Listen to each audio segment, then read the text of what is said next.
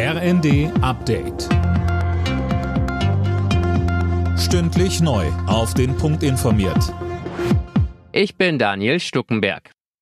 Das Rennen um Platz zwei bei der Berliner Abgeordnetenhauswahl ist doch knapper ausgefallen als zunächst gedacht. Das zeigt das amtliche Wahlergebnis. Silas Quiring, die CDU ist ja der klare Wahlsieger. Wie sieht's denn dann genau aus? Die SPD hat den zweiten Platz nur ganz knapp verteidigt und liegt 53 Stimmen vor den Grünen. Am Wahlabend hatte der Abstand noch 105 Stimmen betragen. Damit gibt's auch Klarheit für die gerade laufenden Sondierungsgespräche. Sollten SPD, Grüne und Linke weitermachen, dürfte Giffey auf das Amt der Regierung amtierenden Bürgermeisterin bestehen.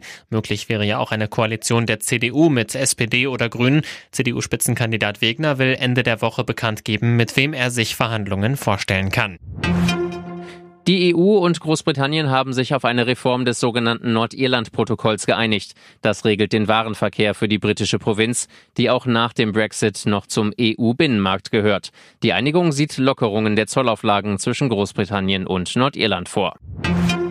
Die Pläne von Ernährungsminister Özdemir, an Kinder gerichtete Werbung für Junkfood zu verbieten, sorgen bei Verbänden und in der Politik für gemischte Reaktionen. Alena Tribold fasst einige zusammen. Lob kommt unter anderem von der Deutschen Gesellschaft für Kinder- und Jugendmedizin. Auch die Deutsche Adipositas-Gesellschaft spricht von einem großen Wurf. Unterstützung bekommt Özdemir zudem von SPD-Gesundheitsminister Lauterbach.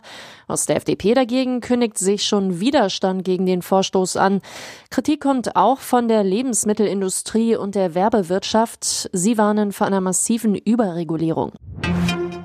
Lionel Messi ist Weltfußballer des Jahres 2022. Der Argentinier erhält die Auszeichnung der FIFA zum siebten Mal. Beste Fußballerin wurde die Spanierin Alexia Putellas.